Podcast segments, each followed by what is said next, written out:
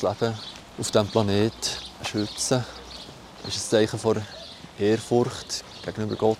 Aber schlicht einfach dort auch das Richtige, das, was wir machen sollten. Sagt einer, der es wissen muss und glaubt, dass wir etwas erreichen können gegen die Klimakrise. Mein Name ist André Galli. Ich bin der Vereinspräsident vom Grünen Fisch. Auf dem Beruf bin ich Atmosphäre- und Weltraumphysiker. Mit André Galli gehe ich auf Nachtwanderung. Wir wollen in den Himmel schauen und den Zustand unserer Erde betrachten. Von woher kommt Hilfe für die bedrohte Erde? Von Gott? Christliche Umweltaktivisten wie André Galli vom grünen Fisch, sie glauben an Gott. Und sie glauben auch, dass wir Menschen die Hände Gottes sein müssen, um die Schöpfung zu bewahren. Darum geht es in dieser Ausgabe von Perspektiven. Mit mir, Judith Wipfler, und mit alternativer, ja grün-alternativer Lobpreismusik. Es ist neue christliche Musik vom täuferisch-mennonitischen Bienenberg. Sie fiel mir just an dem Wochenende in die Hände, da ich mit dem grünen Fischli-Christen unterwegs war.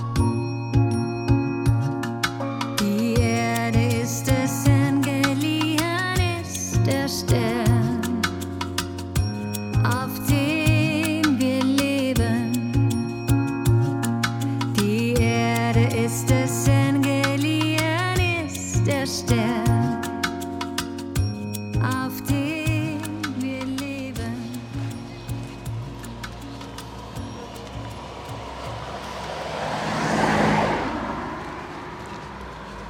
Sollen wir mal loslaufen? Ja, ja, ja, ja. Dann machen wir es doch auf den Weg. Wir starten am Stadtrand von Bern, überqueren die Aarebrücke Richtung Bremgarten. Wir wollen hochlaufen, über Wald und Wiesen und nach Einbruch der Dunkelheit Sterne gucken.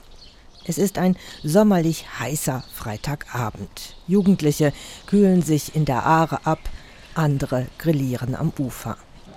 Das ist übrigens einer der schönen Orte für die Aare zu schwimmen. Aber nicht ganz harmlos.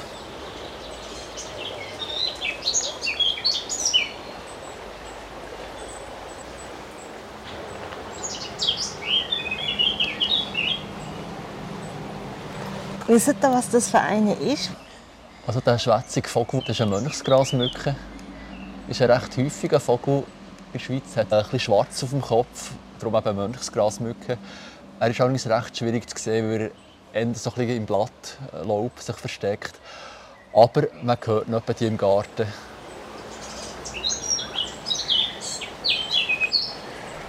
Wir biegen ab von der Aare, durchqueren den Fußgängertunnel gen Bremgarten und als wir den Tunnel verlassen, umfängt uns eine Naturoase. Hohe Bäume, Moose, Gräser, von Wasser durchtränkt, es duftet frisch.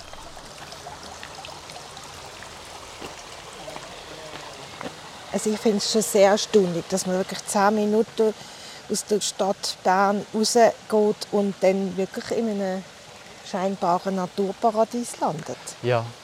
Ist es so, Naturparadies? Eine echte Wildnis ist es natürlich nicht. Aber ähm, ein schöner Flecken ist es. Wir sehen hier den Taufstein, wir sehen ein paar Schachtelhalme. Hat sehr gerne auch so saure Böden, eine sehr urtümliche Pflanze. Wir haben hier Brunnen, Bäche und. Aber wir hören natürlich auch im Hintergrund, wir haben ja Verkehr. Wir sind halt nachher vor Bremgarten, das ist eine schöne Siedlung, aber es ist halt noch Teil der Agglomeration Bern. Was halt schwierig ist in der Schweiz, wirklich naturbelassene Orte, wirkliche Wildnis gibt es fast nicht mehr. Also man hat vielleicht noch ein paar einsame Bergtäler, wo man noch so etwas wie Wildnis hat. Aber sonst ist klar, im Mittelland ist das allermeiste ist Agglomeration oder Siedlungsgebiet, gemischt mit Landwirtschaft. Und da ja, muss man halt schon schauen, wo die Natur ist oder was übrig geblieben ist. Und wir machen es halt, ich sage jetzt, die anderen Lebewesen hier in der Schweiz schon nicht sehr einfach. Ich habe nachgeschaut, ein Drittel von allen Pflanzen- und Tierarten ist auf der roten Liste, also vom Aussterben bedroht oder zumindest gefährdet hier in der Schweiz. Und das sieht in anderen europäischen Ländern etwa gleich aus. Wir machen es halt schon sehr breit, wir Menschen. Wir lassen anderen Lebewesen wie zu wenig Platz. Wir haben sehr viele Insektenarten und einfach hier Insekten verloren über die letzten Jahrzehnte. Und was sind jetzt so die Gründe fürs Artensterben? Gründe ja, gibt es viele, aber der Siedlungsbau ist das eine, nachher auch die Pestizide, die verspritzen, die halt Langzeitwirkungen haben. Zum Teil eben lassen wir der Natur einfach zu wenig Platz. Und nachher hat es halt auch noch so ähm, Dominoeffekte, könnte man sagen. Es stirbt nur die eine Art aus, aber nachher gibt es andere Insektenarten, von denen vielleicht abhängig waren. Nachher werden die anderen Insekten seltener. Und nachher, wenn ein paar Insekten seltener werden, fehlt plötzlich gewisse Vogelarten das Futter. Genau, das ist das ökologische Gleichgewicht, das gestört ist. Und von dem habe ich eigentlich schon in der Primarschule gelernt. Das ist jetzt schon noch Jahrzehnte her. Also eigentlich wüsste man es ja. Ich muss ehrlich sagen, das ist das, was mich manchmal hässig macht oder sogar zornig. Oder wissen täten wir längstens genug. Sei es Artenvielfalt, auch wenn es um, eine, um Klimaerwärmung geht, ist das Gleiche. Man hat die Grundzüge der Klimaerwärmung, wie sie funktioniert, wie die ganze Physik aussieht und was die Perspektiven sind, die Szenarien, wenn wir einfach so weiterfahren mit dem Verbrennen von Erdöl, von Kohle und Gas, das hat, seit mindestens 50 Jahren. Es hat dann schon Studien gegeben, es hat den Club of Rome gegeben, es hat auch mehrere Erdölfirmen gegeben, die selber Studien hergestellt haben und die ziemlich akkurat schon dann vor 50 Jahren das Problem beschrieben haben und auch ziemlich gute Zukunftsszenarien gemacht haben. Und es hat sich bewahrheitet. Ja, man hat es äh, schon länger gewusst und man hat auch schon in den 60er, 70er Jahren gesagt, es sind schon viele Tierarten ausgestorben oder andere sind vom Aussterben bedroht. Man hat in den 70er Jahren Klimaerwärmung hat man gewusst, äh, das mit dem Ozonloch ist absehbar gewesen. Die Ökologie, also als biologische Disziplin, die ist über 100-jährig. Also das Wissen von diesen Ökosystemen, von dem Geflecht, von Lebewesen, die aufeinander angewiesen sind, das ist alles nichts Neuartiges, was Forschung anbelangt. Das wissen wir eigentlich schon lange. Was ist es denn also? Wir wissen es. Es ist der innere Schweinehund, die Faulheit. An was liegt es? Wir reagieren gut auf unmittelbare Gefahren, auf spektakuläre Sachen, die passieren. Wenn wir irgendwo einen Bergsturz sehen oder einen Waldbrand, dann schauen wir her und nachher merken wir, oh hoppla, jetzt müssen wir etwas machen. Wenn wir in der Sommerhitze leiden und wahnsinnig heiß ist und die Leute wirklich kollabieren wegen der Hitze, dann merkt man auch, es ist etwas nicht gut. Genau. Es muss etwas Drastisches passieren. Das ist der psychologische Ansatz. Und viele von diesen Umweltproblemen sind halt eben genau so, dass es äh, eine schleichende, zuerst fast nicht wahrnehmbare Veränderung ist, die vielleicht nicht einmal so bedrohlich wirkt oder wir nehmen es vielleicht gar nicht erst wahr. Wir haben es mit dem Verlust von Artenvielfalt gehabt. Oder wenn, irgendwo so eine Käferart ausstirbt oder nicht mehr so häufig ist, das merken die meisten Leute nicht einmal oder vielleicht bekommen wir es gar nicht mit. Und wir merken es nicht. Oder weil wir auch den Käfer nicht persönlich kennen oder nicht irgendwie auf den angewiesen sind, direkt ja, Oder er berührt sie nicht so so nicht. hübsch ist, der Käfer. Ja, das kommt dann noch dazu. Und Nachher ist das so, so ein blöder, scheissbrauner Käfer und so. Der sieht sowieso nicht schön aus, was wollen wir mit dem? Aber wir haben keinen Bezug dazu, es geht uns nichts an und man nimmt es halt nicht wahr. Wir haben zu wenig Liebe, zu wenig Ehrfurcht, vielleicht auch zu wenig Verbundenheit, vor allem anderem, was da um uns lebt.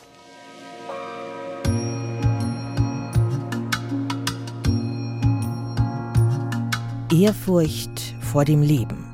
So heißt auch ein wichtiges Buch von Albert Schweitzer, Nobelpreisträger, Arzt und Theologe. Er machte ebenfalls schon in den 60er Jahren auf die zerstörerischen Auswirkungen unserer Lebensweise aufmerksam. Schweitzer war nur einer von vielen Theologinnen und Theologen, die seit langem für die Bewahrung der Schöpfung eintreten und für die Einheit von Spiritualität, Glaube und nachhaltigem Lebensstil.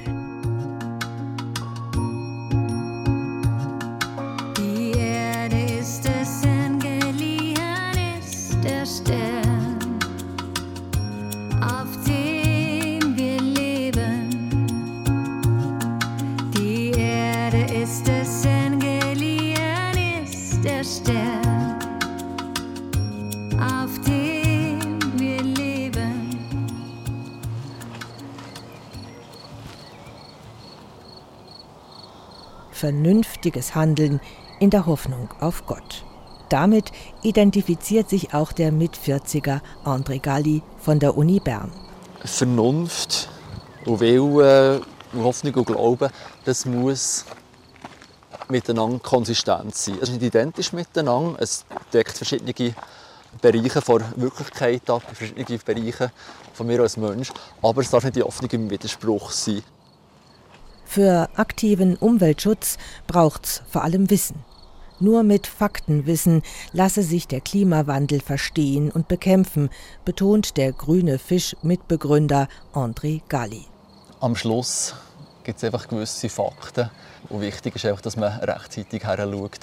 Weil vor Problemen wegschauen oder sie nicht angehen oder nicht darüber reden, das hat noch kein Problem gelöst. Der Weltraumphysiker, der sich offenbar genauso gut mit der Erde auskennt, er setzt auf Fakten, auch in der Vermittlung. Galli lehrt als Privatdozent an der Uni Bern. Dort ist er an internationalen Forschungsprojekten zu Planeten und Atmosphären beteiligt. In seiner Freizeit geht er mit Jugendlichen auf Nachtwanderung, sensibilisiert sie für die Natur.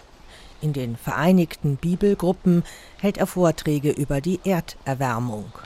Bei den christlichen Studierenden in den Bibelgruppen treffe er ebenso auf Zustimmung wie in seiner freikirchlichen Vineyard-Gemeinde. Hier gebe es keine fundamentalistischen Klimaleugner. Der Ernst der Lage sei den jungen Christinnen voll bewusst, erklärt Galli. Und wenn er doch mal Menschen begegnet, die glauben, unser Erdball sei eine Scheibe, setzt André Galli sich geduldig mit ihnen auseinander. Geduld brauche es ohnehin. Es braucht einen langen Schnuff beim Umweltschutz, aber auch bei der Weltraumforschung oder bei Forschung allgemein, wenn man irgendwo herkommen will. Wir laufen weiter und wollen eigentlich eine Rast am Waldrand einlegen, einen Schluck Wasser aus der Wasserflasche trinken. Aber hier ist ein schönes Bänkchen, aber es Ja. hat Mucki. Es hat Muck, aha, wo wir jetzt gerade das Loblied auf die Insekten gesungen Ja, haben, ja. ist, haben wir sie schon wieder nicht mehr gern. Ja, Ähm. das ist genau das. Das ist aber genau das. Das ist genau. Wir verkneifen uns also die Rast. In Bewegung bleiben ist das beste Rezept gegen die Stechmücken. Im Wald ist es zudem angenehm kühl. Es duftet nach Nadelholz. Vögel begrüßen die Abenddämmerung.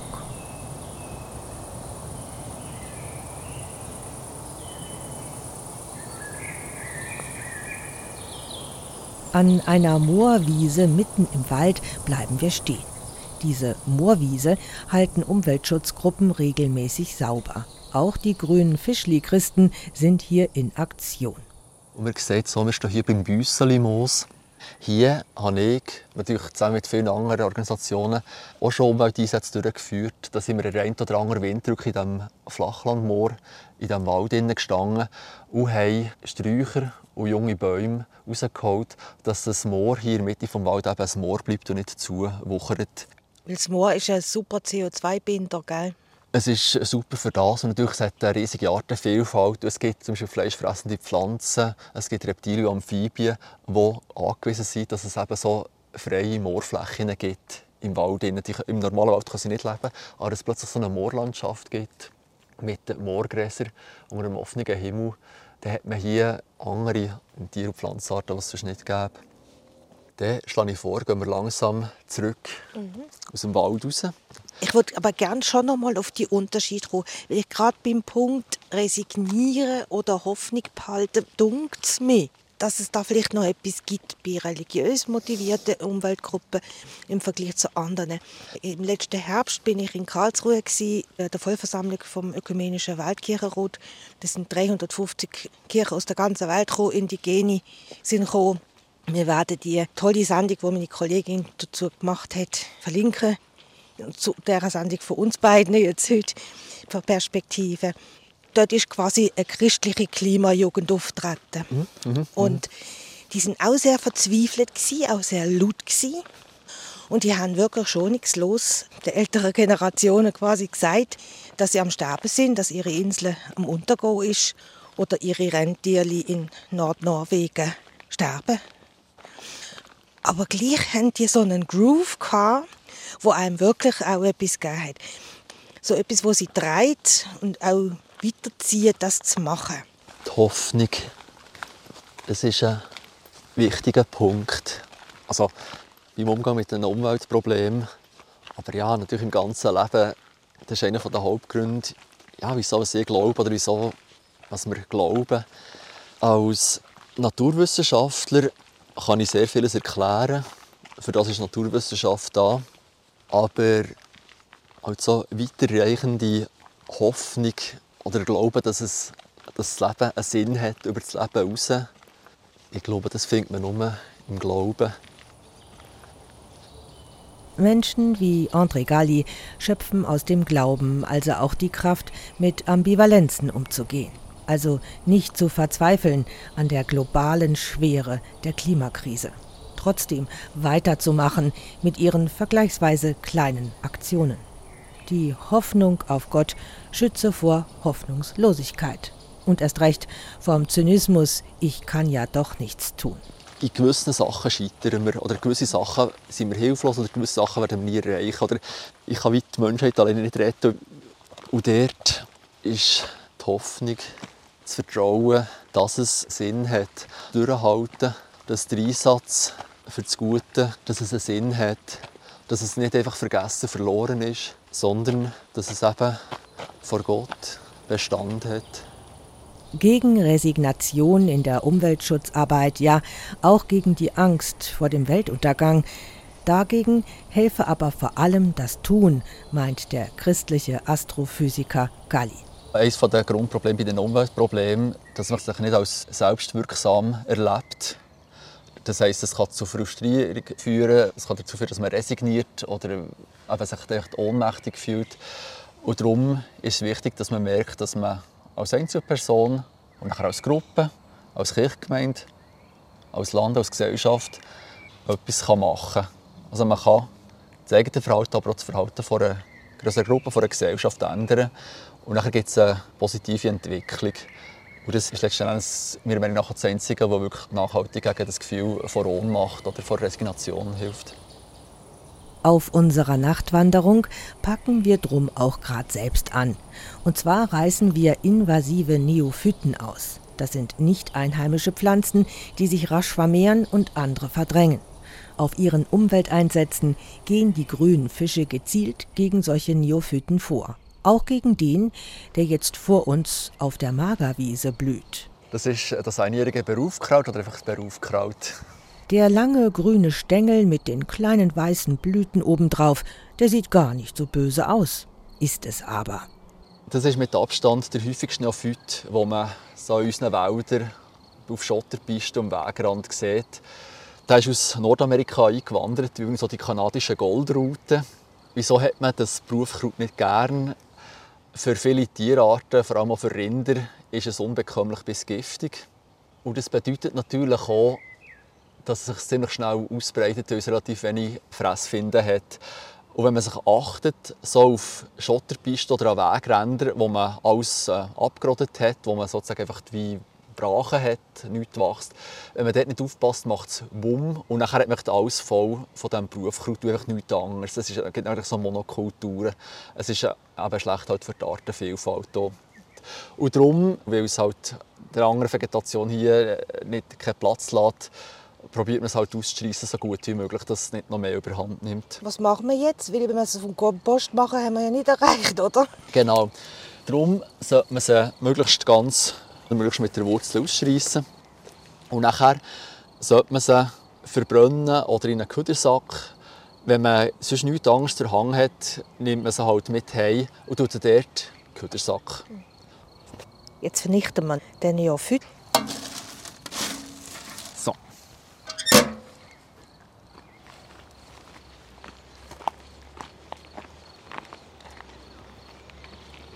Inzwischen ist es dunkel.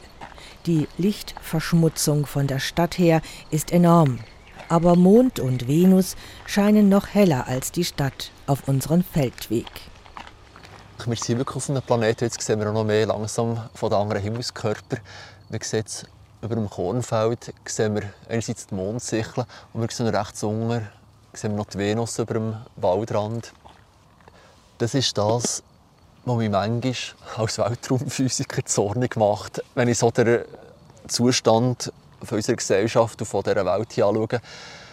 Die Gleichgültigkeit, wie wir auf der Erde leben, wie wir die Natur kaputt machen, als ob das absolut selbstverständlich ist, dass es einfach so einen Ort gibt mit der Atmosphäre, mit Kornfeldern, mit Wasser.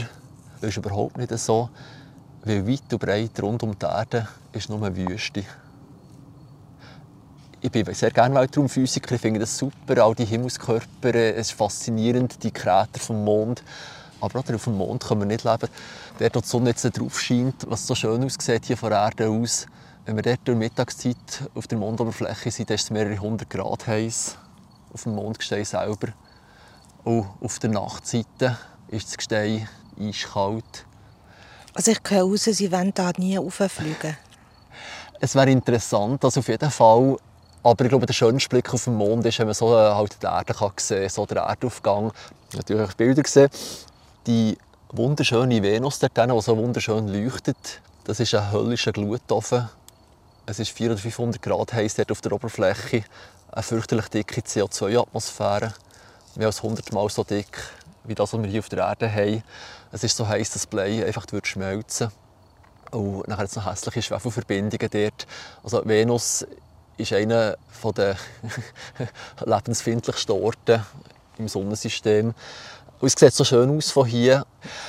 Aber wir haben, mit Ausnahme einfach hier von dem Planeten, wo wir hier drauf leben, haben wir weit und breit keinen anderen Planeten, wo man auch noch annäherungsweise leben kann. Und die fehlende Dankbarkeit, die fehlende Ehrfurcht vor dem, was wir hier haben, das ist das, was mich manchmal fassungslos macht.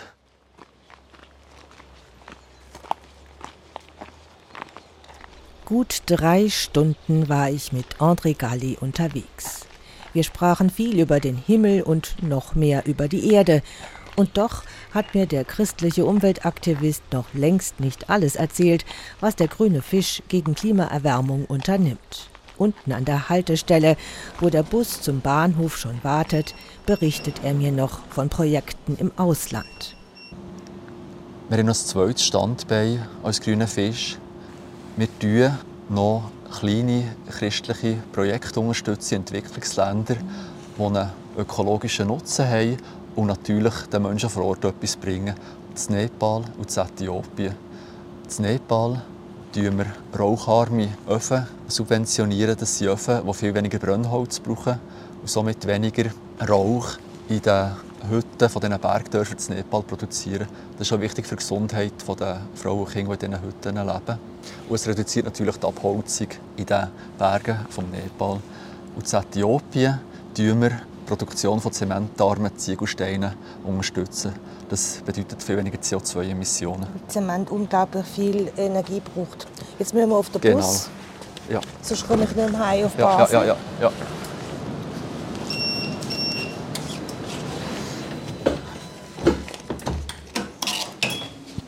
Die Zivilisation hat mich wieder. Mit dem Elektrobus erreiche ich locker den Halb-Zwölf-Zug nach Basel und habe nun Zeit zu rekapitulieren. Über die kleine christliche Umweltgruppe Grüner Fisch, rund 50 Menschen, die einen Unterschied machen. Sie sind weltweit vernetzt mit Millionen Menschen in Kirchen, Freikirchen, Landeskirchen, Hilfswerken, mit Christinnen und Christen, die nachhaltig leben wollen. Ich denke an den grünen Gückel, das kirchliche Umweltsiegel für Kirchgemeinden, die auf ihrem Umschwung für Biodiversität sorgen und weniger heizen zum Beispiel. Ich denke an die ökumenische Bewegung weltweit und ihr Motto Frieden, Gerechtigkeit und Bewahrung der Schöpfung. Und ich erinnere mich an die ökumenische Vollversammlung letzten Herbst in Karlsruhe, wo die christliche Klimajugend der Welt laut wurde. Klimagerechtigkeit forderte. Ja, es ist dringend. CO2 reduziert so Leben längst überfällig. Die grünen Christinnen, sie machen Mut, jetzt nicht zu resignieren. Denn Wir sind nicht trostlos unterwegs. Auch wenn es manchmal fast so scheint,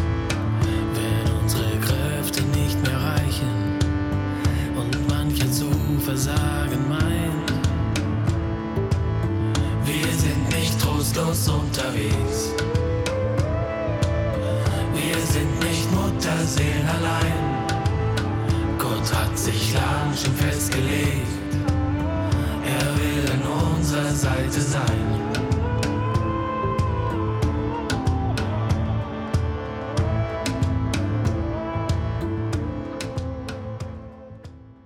Fromme Menschen, die gegen Erderwärmung kämpfen.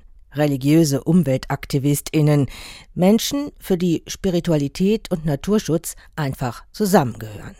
Solche Menschen porträtieren wir in Perspektiven in einer achtteiligen Serie. Das war der erste Teil mit mir, Judith Wipfler. In der nächsten Ausgabe porträtiert Yvonne Scherrer die Arbeit eines Klanggärtners. Andres Bossart heißt er und setzt sich zusammen mit StadtplanerInnen gegen Lärmverschmutzung ein. Ich bin gespannt, auch auf Ihre Gedanken zur größten Herausforderung unserer Zeit, zum Klimawandel. Schreiben Sie uns gern redaktion.religion.srf.ch. Das war ein Podcast von SRF.